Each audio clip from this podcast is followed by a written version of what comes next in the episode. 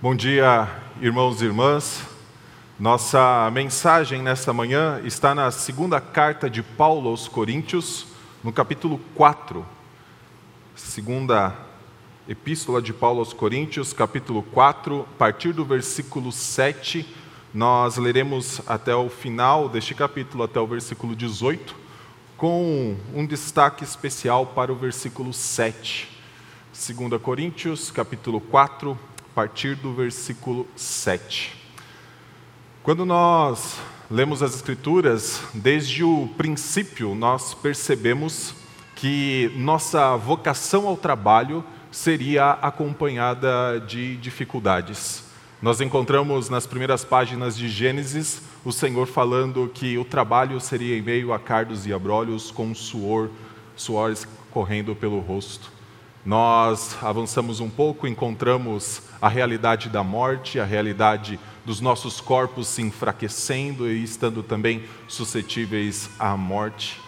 Nós encontramos outros ensinos a respeito do sofrimento, como por exemplo do Salmo 66, que fala que o Senhor nos purifica como a prata por meio das lutas. Ou então, como Pedro fala em sua epístola, nos torna mais, nos torna a nossa fé mais preciosa do que o ouro.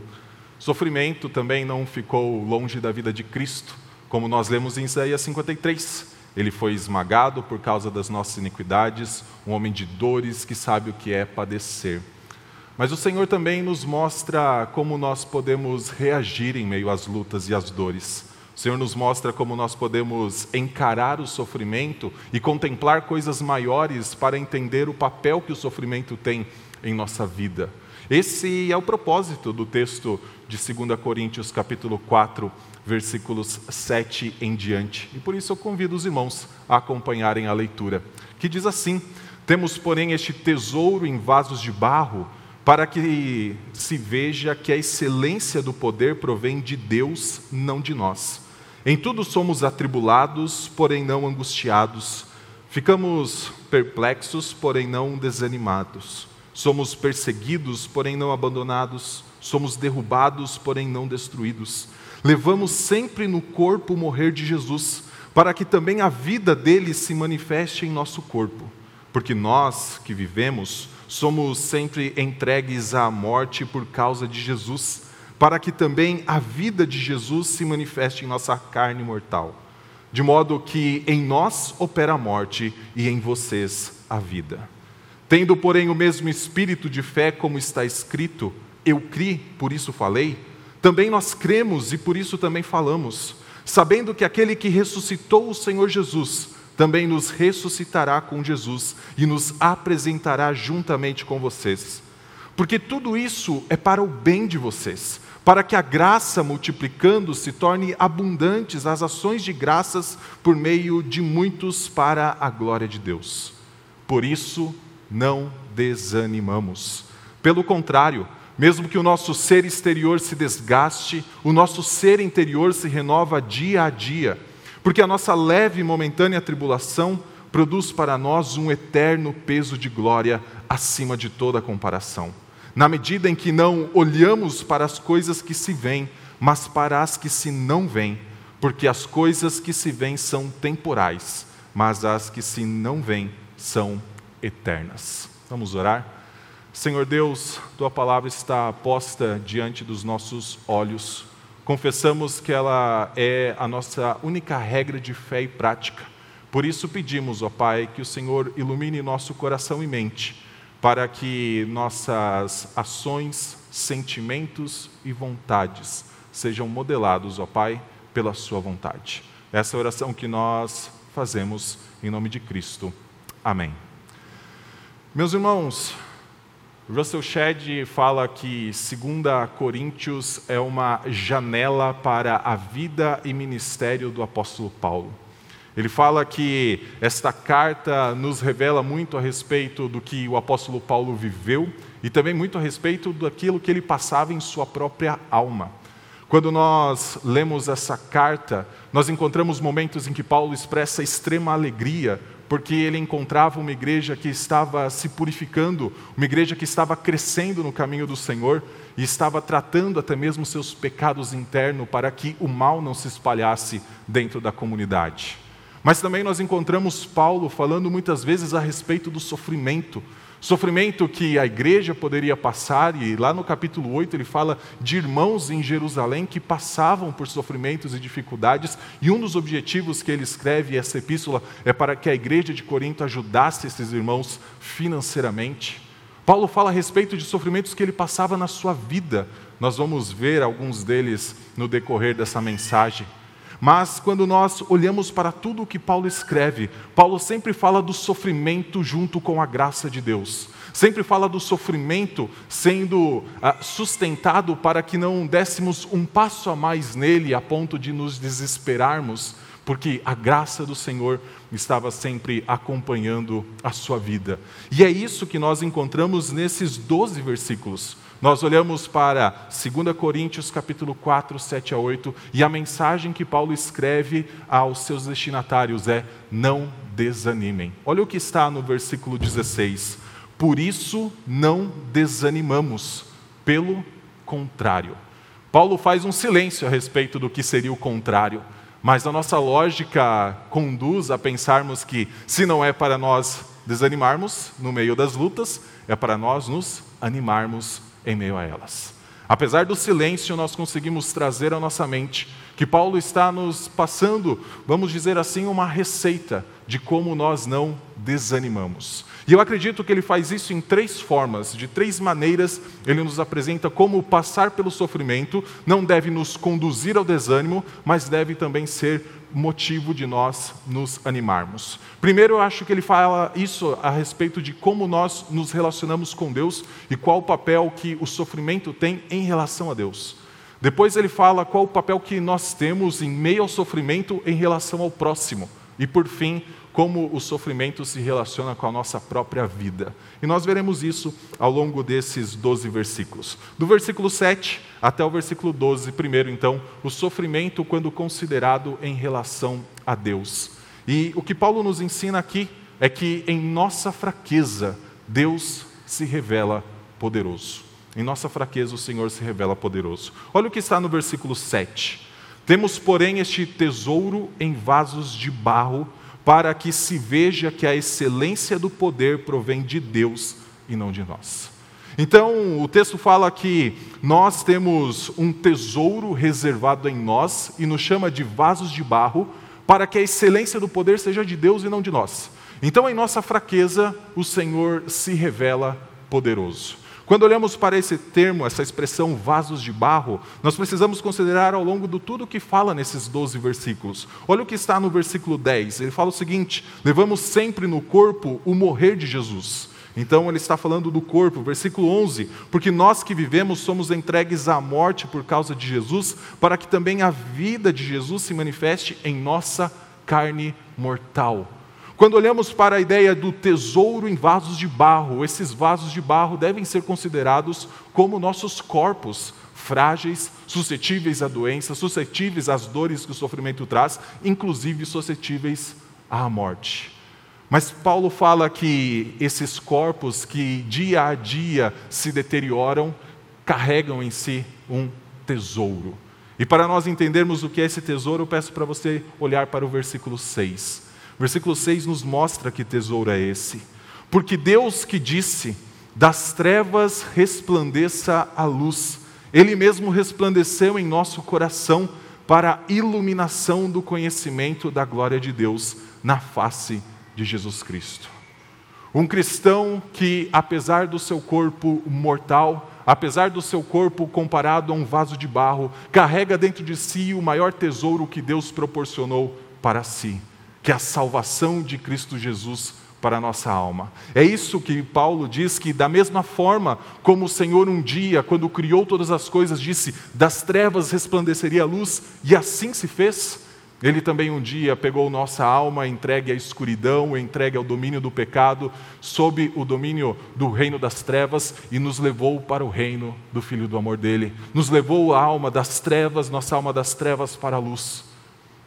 É esse tesouro que nós carregamos em vasos de barro, vasos que são capazes de quebrar, vasos que estão suscetíveis a intempéries que estão ao nosso redor, vasos que o contexto pode levar até mesmo a eles serem quebrados. Mas dentro desses vasos há um tesouro. Dentro desses vasos há uma alma restaurada pelo Senhor, uma alma que está sendo purificada, uma alma que está sendo tratada, e que nós encontramos no versículo 16, uma alma que se renova dia após dia. Quando olhamos para a ideia de vasos de barro, a primeira imagem que vem à nossa mente é algo frágil, é algo que pode carregar um conteúdo precioso, mas no fim é frágil. Mas outra imagem que Paulo nos mostra aqui não é apenas em relação à essência desses corpos, mas também em relação à instrumentalidade deles. Eu quero que os irmãos abram suas Bíblias em Atos, capítulo 9, para nós enxergarmos o momento em que Paulo foi chamado para ser apóstolo, aquele que perseguia a igreja de Cristo, então foi encontrado pelo Senhor ressuscitado no caminho de Damasco e chamado para ser apóstolo. Depois disso, diz que ele fica temporariamente cego por ter contemplado a glória de Cristo e entra na cidade de Damasco, onde um homem chamado Ananias precisaria o encontrar. E olha o que o Senhor diz para Ananias no versículo 15: Vá, porque este é para mim um instrumento escolhido para levar o meu nome diante dos gentios e reis, bem como diante dos filhos de Israel, pois eu mesmo vou mostrar a ele quanto deve sofrer pelo meu nome. Então, Ananias, como todo cristão da época de Paulo, temendo se encontrar com aquele que até então perseguia, estava com cartas para levar cristãos à prisão. Ananias é encorajado pelo Senhor a ir até o apóstolo Paulo, cumprir o chamado de Ananias para com Paulo. E Ananias, a Ananias é dito o seguinte: Este, ou seja, Paulo, é o meu instrumento escolhido. E esse termo traduzido como instrumento é a mesma palavra utilizada pelo Senhor para dizer que nós somos vasos de barro. Ele é um vaso escolhido para levar a mensagem aos gentios e aos reis de toda a terra quando o Senhor fala a respeito da instrumentalidade, a respeito da fragilidade também, o Senhor tem em vista a sua glória e a pregação. Por isso ele fala até mesmo a respeito de Paulo quando chamou Paulo, no versículo 16, para mostrar a ele o quanto ele deve sofrer. Meus irmãos, para nós não desanimarmos quando passamos por dificuldades nessa vida e pelo sofrimento, nós precisamos entender que o Senhor faz uso desses momentos, para que a sua glória seja manifestada, para que o seu poder seja apresentado ao mundo.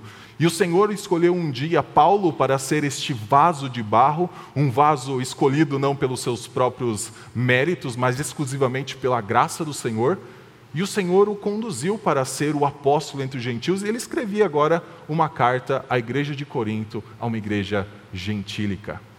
E quando nós olhamos para essa ideia de vasos que contêm um tesouro, e nós já vimos no versículo 6, pode voltar para 2 Coríntios 4, nós já vimos no versículo 6 que esse tesouro é relacionado a uma luz que resplandeceu em nosso coração. Esta imagem ecoa dentro de minha mente uma história que se passa numa das batalhas mais épicas de toda a história de Israel no Antigo Testamento. Nós conhecemos a história dos juízes, em especial a história de um juiz chamado Gideão, que um dia oprimido, toda a terra de Israel oprimida por conta dos midianitas que vinham como gafanhotos para destruir todas as suas colheitas e oprimir o povo, diz que o Senhor separa Gideão e também separa 300 homens para uma batalha. Tudo isso está em Juízes capítulo 7.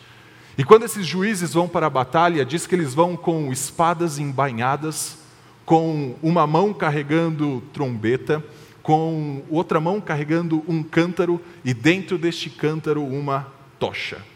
E eles vão os 300 para a batalha contra os midianitas, cercam o acampamento, e tem um momento em que Gideão então dá a ordem para atacar. Mas é muito interessante que no momento em que o povo deveria ir para a batalha, ninguém se mexe, as espadas continuam embainhadas, a única coisa que acontece é quebrar o cântaro e segurar a tocha na mão.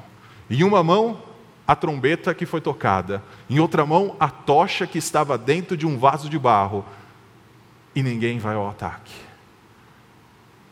Na fragilidade de 300 homens contra um exército muito maior, um exército que era comparado a uma nuvem de gafanhotos, o Senhor faz com que esse exército maior se confunda entre eles, cada um saque a sua espada e eles se autodestruam. Nenhum israelita, nenhum dos trezentos naquele dia desembaiou a sua espada.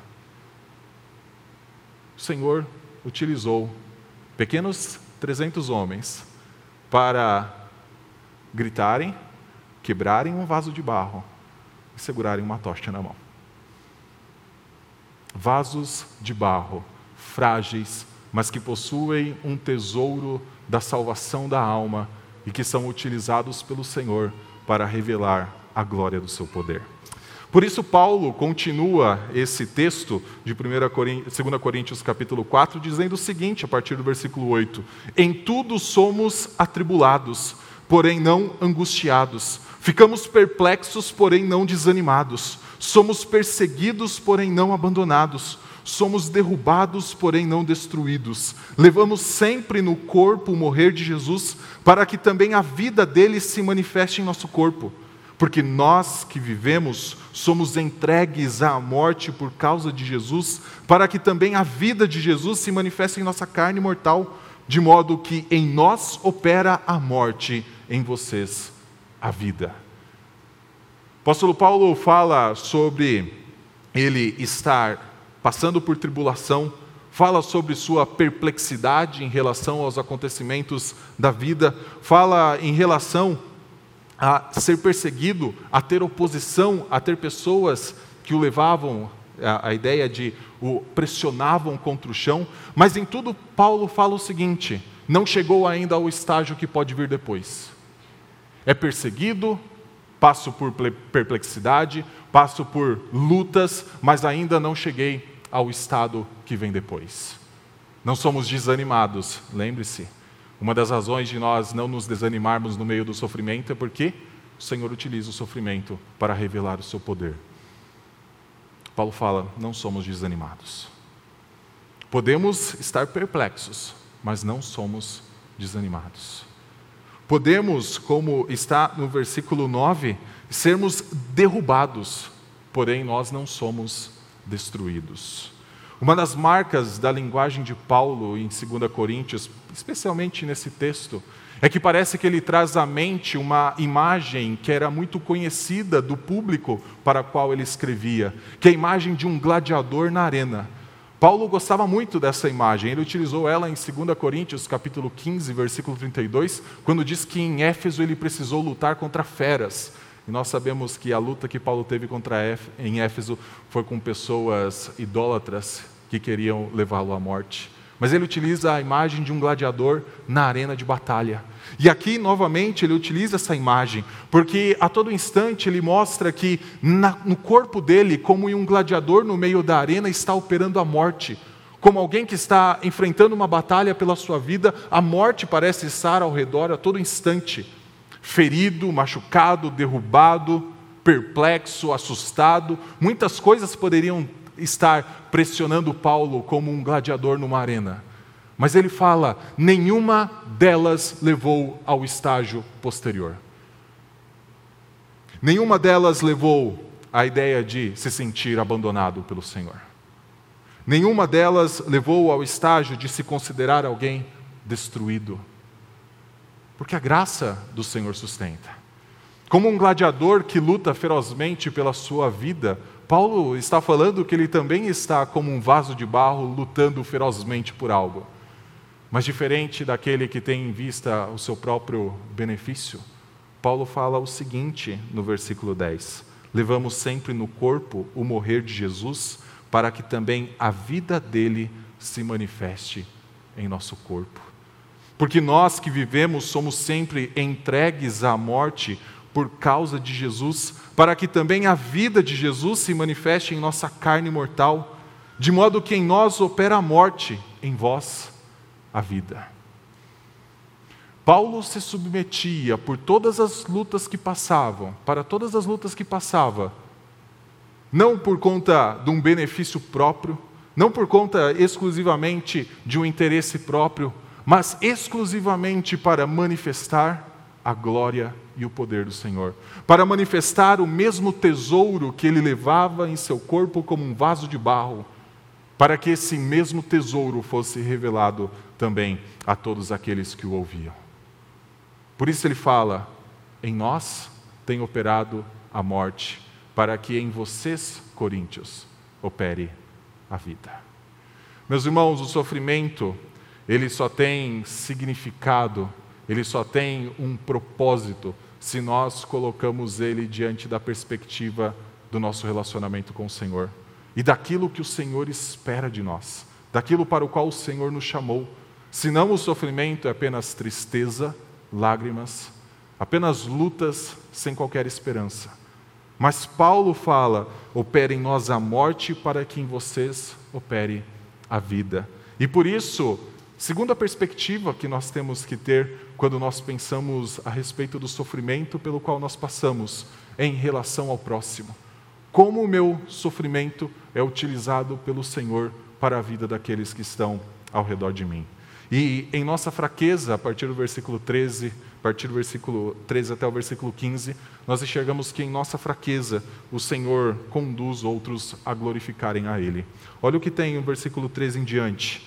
Tendo, porém, o mesmo espírito de fé, como está escrito, eu criei, por isso falei, também nós cremos e por isso também falamos, sabendo que aquele que ressuscitou o Senhor Jesus também nos ressuscitará com Jesus e nos apresentará juntamente com vocês.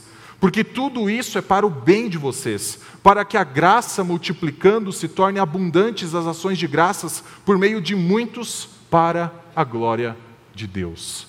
Veja que Paulo coloca todo, tudo o que ele está vivendo, tudo aquilo que ele está passando, debaixo do seu chamado também para pregar e debaixo do seu chamado para também levar a mensagem, o tesouro que ele carrega a outras pessoas. Ele fala, ele cita um texto, cri, por isso falei, ele fala, nós também cremos, por isso nós falamos.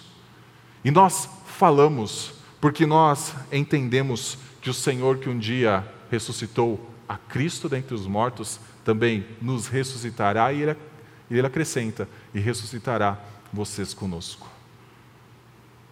O sofrimento ele encontra um significado quando colocado debaixo da ideia de que o Senhor nos chama também para o serviço ao próximo. E muitas vezes é no meio das lutas que as melhores oportunidades de testemunho surgem para nós. É incrível como um cristão muitas vezes pode estar passando pela dificuldade que for, passando por coisas que muitas vezes poderiam estar tirando o seu sono, mas as pessoas olham para ele e falam: por que, que você tem esperança? Por que, que você tem uma alegria diferente? Por que, que você está passando por tudo isso e você ainda espera por algo diferente? E é nesse momento que Pedro nos ensina na sua primeira epístola, capítulo 3, versículo 14 em diante, que nós devemos estar preparados para responder a todos aqueles que pedirem razão da esperança que há em nós. Meus irmãos, é possível que nesse momento o apóstolo Paulo estivesse sendo questionado pelos próprios coríntios do porquê um apóstolo passa por tantas lutas, do porquê um apóstolo passa por tanto sofrimento. E Paulo está dando uma defesa de todo o seu ministério, não apenas falando a respeito de si mesmo, da posição que ele tem ou do papel que ele tem, mas falando do porquê é o seu ministério e do porquê ele passa por sofrimento. Afinal, o apóstolo que hoje estava sofrendo, que nesse momento estava sofrendo, um dia era o que trazia sofrimento à igreja. Nós não desanimamos, porque o Senhor revela o seu poder em nós e revela o seu poder para que outras pessoas enxerguem esse poder. para que outras pessoas enxerguem o que há diferente em nós, para que outras pessoas possam contemplar a esperança que há em nós. A esperança para Paulo é que o mesmo Senhor que ressuscitou a Cristo também o ressuscitaria no último dia, também o ressuscitará no último dia, assim como os coríntios que creem em Cristo. Por isso ele fala no versículo 15: porque tudo isso é para o bem de vocês. Tudo que passamos, todo sofrimento é para o bem de vocês, para que a graça multiplicando se torne abundantes as ações de graças por meio de muitos para a glória de Deus. Paulo fala de sofrimento, mas fala de graças. Paulo fala de sofrimento, mas fala de gratidão ao Senhor em meio às lutas. Gratidão ao Senhor em meio às cadeias, ele fala isso muito em Filipenses, dizendo que a própria prisão dele estava contribuindo para o avanço do Evangelho. Porque Paulo entende que há um propósito do Senhor para tudo aquilo que nós passamos. Todas as coisas cooperam para o bem daqueles que amam a Deus. Sofrimento não é diferente. Sofrimento também tem este papel. Primeiro, então, nós precisamos colocar nosso, as nossas lutas, as nossas dores, na perspectiva do nosso relacionamento com o Senhor e o que o Senhor espera de nós, e o que o Senhor espera revelar por meio de nós. Depois precisamos colocar o sofrimento para não desanimar em nossa perspectiva do nosso papel e serviço em relação ao nosso próximo.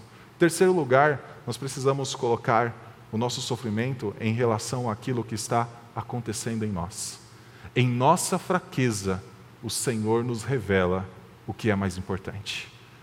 Em nossa fraqueza, o Senhor nos revela aquilo que deve chamar a nossa atenção, aquilo que deve cativar os nossos olhos, aquilo que deve mover o nosso coração, e é isso que está a partir do versículo 16. Por isso, por tudo isso que ele já falou, ele fala: não desanimamos. E dele fala: pelo contrário, mesmo que o nosso ser exterior se desgaste, o nosso ser interior se renova dia a dia, porque a nossa leve e momentânea tribulação produz para nós um eterno peso de glória acima de toda comparação.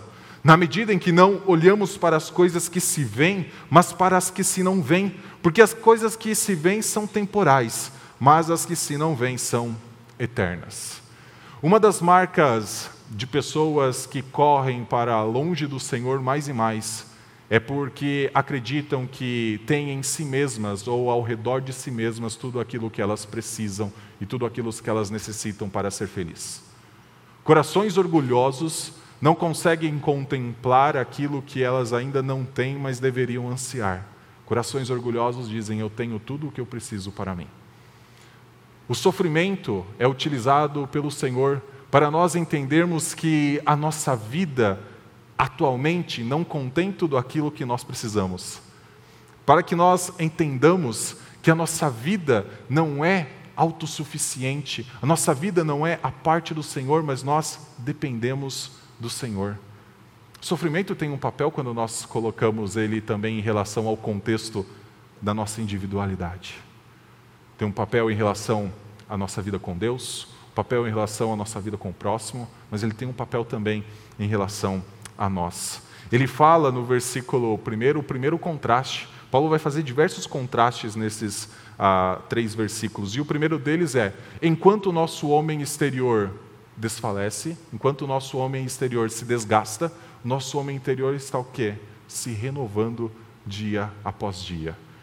E o grande chamado de Paulo é para nós contrastarmos as coisas contrastarmos o presente com o futuro, contrastarmos aquilo que está acontecendo dentro de nós com aquilo que está acontecendo fora de nós, contrastarmos o que o tesouro que guardamos em vasos de barro está produzindo em nós enquanto esses vasos de barro secam cada vez mais até o ponto de rachar. O Senhor Jesus chama a gente para olhar para essas coisas e colocar numa balança e pesar o que é melhor. Nosso corpo dia após dia se enfraquece.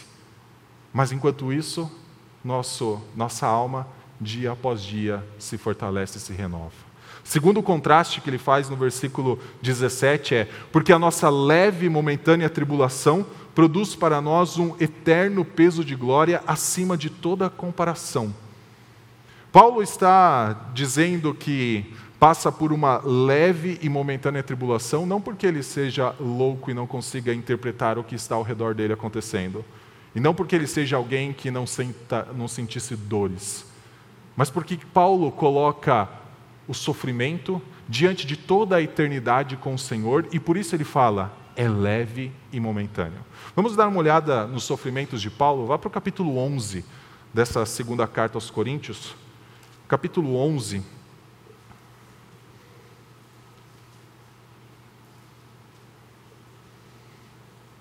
Partir do versículo 23, Paulo diz o seguinte: 2 Coríntios 11, 23. Falando como se estivesse fora de mim, afirmo que sou ainda mais em trabalhos, muito mais em prisões, muito mais em açoites sem medidas, em perigos de morte, muitas vezes. Cinco vezes recebi dos judeus quarenta açoites menos um.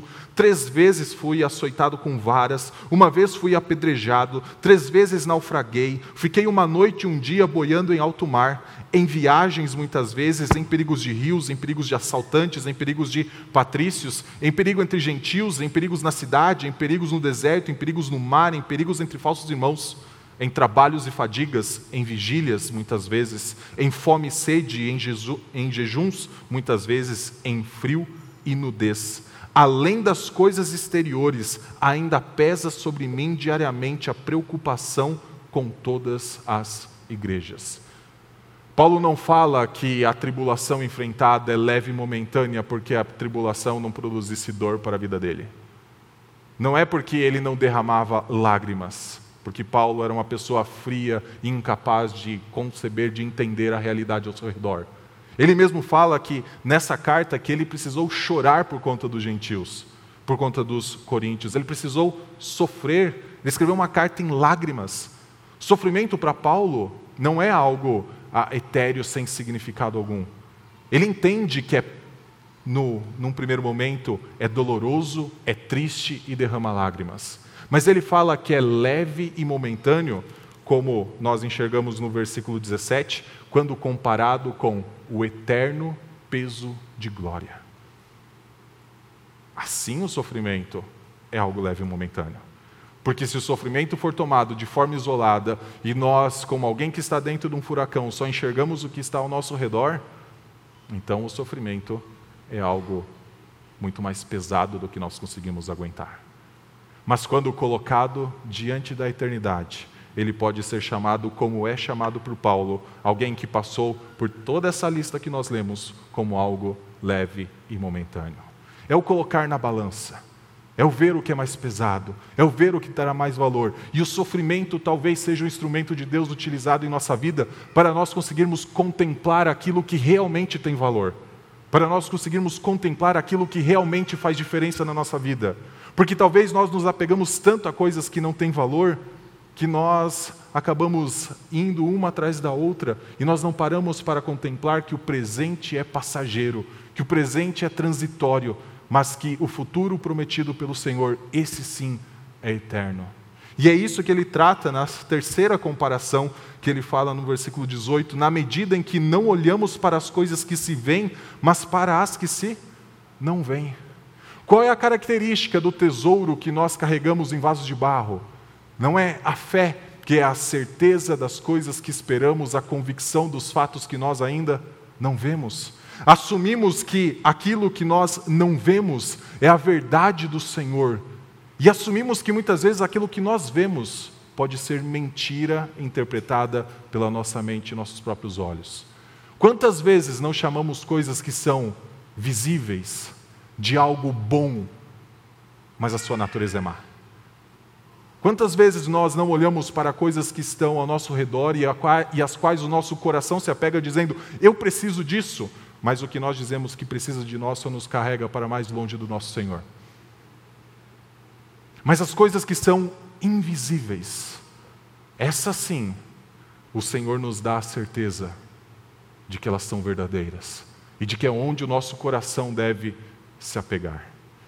Uma das marcas da fé cristã é ansiar pela volta do seu Senhor e pela eternidade com Cristo Jesus, ao mesmo tempo em que faz uso consciente e adequado das coisas presentes que o Senhor nos dá. E talvez é o sofrimento que nos ajuda a entender o que tem valor e o que não tem valor, ao qual as quais o nosso coração se apega. Quarta, quarto contraste que o apóstolo Paulo faz. E encerrando este esse trecho de sua epístola é o seguinte, versículo 18, segunda parte, porque as coisas que se veem são temporais, mas as que se não veem são eternas. E aqui tem a temporalidade de tudo aquilo que é benéfico e a temporalidade de tudo aquilo que traz dor e traz lágrimas. Até mesmo o sofrimento, que tem todo esse papel em nossa vida, que nós lemos ao longo desses 12 versículos, ele é considerado pelo Senhor como passageiro, como algo temporal, como algo que vai acabar. Existe um momento, nós não sabemos a, a duração dessa momentânea tribulação, nós não sabemos exatamente a duração de um sofrimento. Nós não podemos dizer que ele vai cessar amanhã ou depois de amanhã. Talvez passe muito tempo. Para o apóstolo Paulo, passou uma vida inteira, desde o momento em que ele foi encontrado pelo Senhor Jesus no caminho de Damasco até o momento em que ele foi decapitado em Roma. Mas naquele momento cessou. Naquele momento, o seu sofrimento se revelou como algo temporal. Meus irmãos, olhar para essas características que o apóstolo Paulo apresenta do papel que o sofrimento pode ter em nossa vida, ele tem um único objetivo: para que nós não desanimemos. Mas, pelo contrário, nos animemos. Para que a nossa confiança esteja mais no Senhor Jesus, para que a nossa confiança esteja mais naquilo que o Senhor prometeu, ao invés daquilo que o pecado promete, para que a nossa vontade maior seja de desfrutar da eternidade com o nosso Senhor, do que nos esbaldar em prazeres que são transitórios e que nos levam para longe dele. Tudo isso que nós falamos é para que nós nos animemos. Tudo isso que nós falamos nessa manhã é para que nós nos aproximemos mais do Senhor, para que nós busquemos nele mais o refrigério para a nossa alma e para que nós um dia chegamos à mesma constatação que o apóstolo Paulo chegou e ele escreve nessa mesma epístola. Eu tenho certeza que todos nós conhecemos. Há um momento em que um espinho na carne afligia Paulo e ele pediu diversas vezes para o Senhor o tirar. Mas ele chegou à compreensão de que a graça do Senhor basta. Vamos orar? Santo Deus, nós somos gratos, ó Pai, pela Sua palavra. Somos gratos, ó Deus, porque o Senhor não nos deixa sem entendermos a realidade que se passa tanto ao redor de nós quanto dentro de nós. Santo Deus, que possamos compreender que o Senhor tem um papel para nossas vidas, um papel que, primeiro, objetivo é revelar o seu poder e a sua glória, um papel que também passa pelo amor ao próximo e um papel que também passa pela purificação de nossos pecados e um apreço maior pelas coisas que são eternas. Ajuda-nos, ó Pai, a viver como cristãos que vivem para a Sua honra e a Sua glória. É a oração que nós fazemos no nome santo de Cristo. Amém.